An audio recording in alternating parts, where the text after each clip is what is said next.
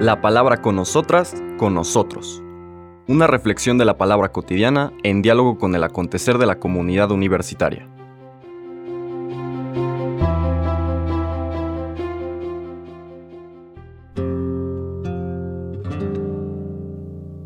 Hola, buenos días.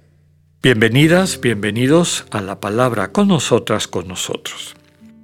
Hoy jueves 23 de junio, ya nos estamos aproximando al final del capítulo 7 de San Mateo y al final también del Sermón del Monte. Digamos que es la forma como el evangelista redondea toda esta enseñanza y nos invita a que la convirtamos en vida, que no solamente sea una lectura, que nos entusiasme o que toque o a veces que nos inquiete, lo cual en ocasiones también es muy positivo, sino que se pueda traducir en una transformación interior y exterior de nuestra sensibilidad y nuestra manera de interactuar con nuestros hermanos y hermanas y también con Dios y con nosotros mismos, con nosotras mismas. Son los versículos 21 al 29. En aquel tiempo Jesús dijo a sus discípulos, No todo el que me diga Señor, Señor, entrará en el reino de los cielos, sino el que cumpla la voluntad de mi Padre, que está en los cielos. Aquel día muchos me dirán, Señor, Señor, ¿no hemos hablado y arrojado demonios en tu nombre, y no hemos hecho en tu nombre muchos milagros? Entonces yo les diré en su cara, Nunca los he conocido Aléjense de mí, ustedes los que han hecho el mal. El que escucha estas palabras mías y las pone en práctica, se parece a un hombre prudente que edificó su casa sobre roca. Vino la lluvia, bajaron las crecientes, se desataron los vientos y dieron contra aquella casa. Pero no se cayó porque estaba construida sobre roca. El que escucha estas palabras mías y no las pone en práctica, se parece a un hombre imprudente que edificó su casa sobre arena. Vino la lluvia, bajaron las crecientes, se desataron los vientos, dieron contra aquella casa y la arrasaron completamente. Cuando Jesús terminó de hablar, la gente quedó asombrada de su doctrina, porque les enseñaba como quien tiene autoridad y no como los escribas.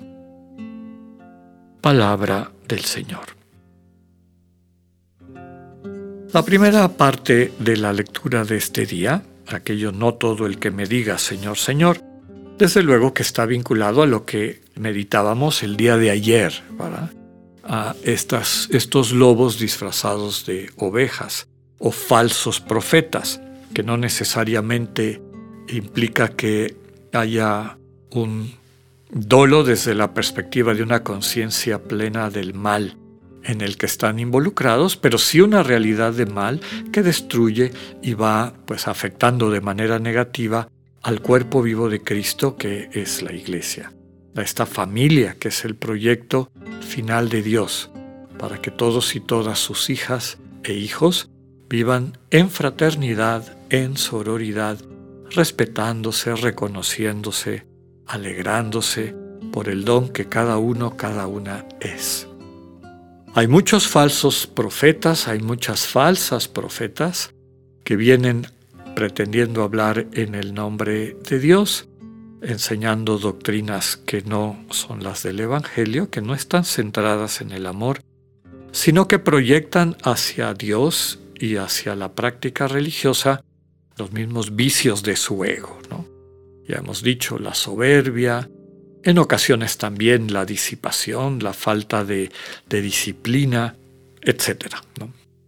Normalmente un ego que exige que se le tome en cuenta, que se le atienda, que se le alimente, pero que en la medida en que construimos nuestra vida con sus dictámenes terminamos destruyéndonos y terminamos destruyendo a los demás. Entre estos falsos profetas, los más peligrosos son aquellos que creen que hablan en el nombre de Dios o que divinifican o, divinizan, es, es el término apropiado, divinizan esa versión meramente egocéntrica de la religión y de Dios. ¿no? Estas personas que pueden estar diciendo Señor, Señor, como lo hacían los fariseos en la época del Señor Jesús, que tenían al el Dios en la boca, pero que cuando contemplábamos su sensibilidad hacia el entorno, en particular, como decíamos ayer, a las víctimas, a las personas más vulnerables, a las personas más indefensas, lo que encontrábamos era dureza, juicio, maltrato. Realmente estamos viendo ahí síntomas de lo que la propia Sagrada Escritura define como un corazón de piedra, un corazón enfermo, un corazón endurecido por el ego. Y recordemos que el ego no es un invento, es un constructo de la propia experiencia, en particular de todas las experiencias de desamor, de falta de, de, cariño, de sensibilidad, de empatía que la vida les ha ido dejando. Y eso se traduce eventualmente en una manera dura de ver el mundo, de tratar a los demás, de, en fin. Muchas veces como les han tratado, pues así tratan a las personas que les rodean. Pero construir una religión, construir una práctica de acercamiento a Dios, de fidelidad a la voluntad de Dios, con estos referentes egoicos es muy, muy, muy peligroso.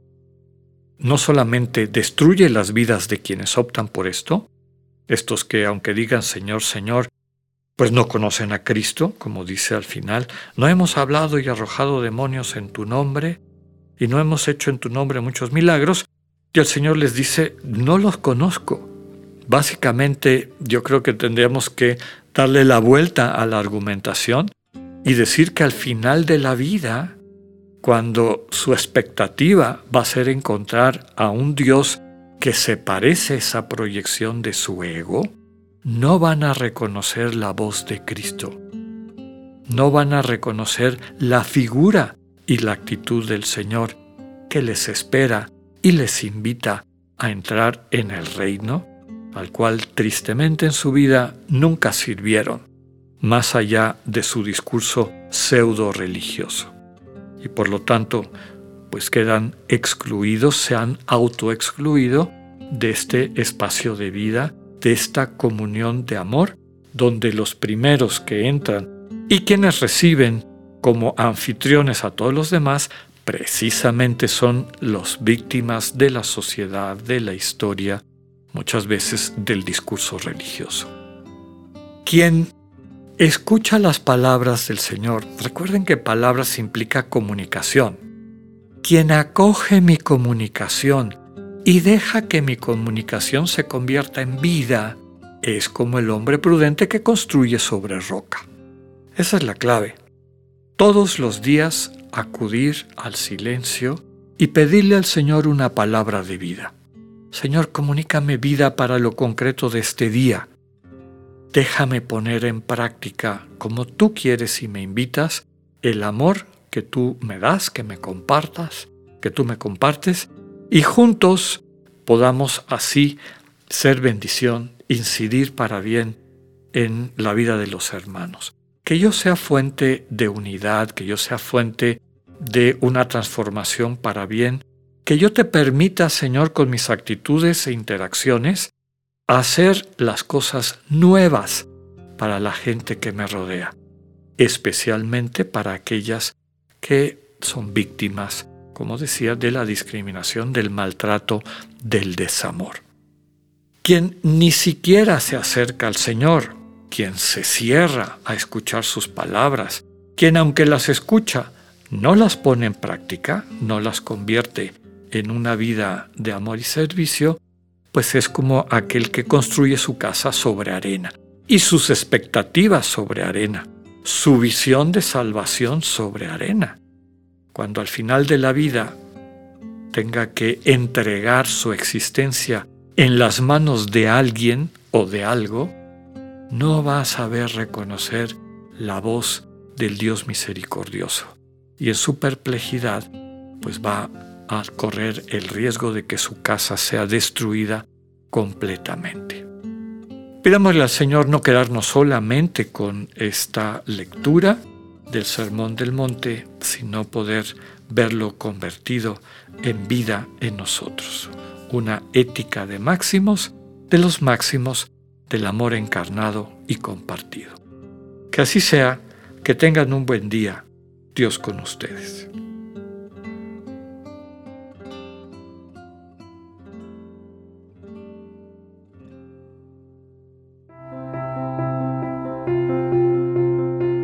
Acabamos de escuchar el mensaje del Padre Alexander Satirka.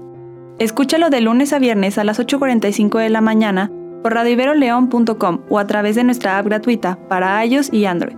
Radivero León, no todo está dicho.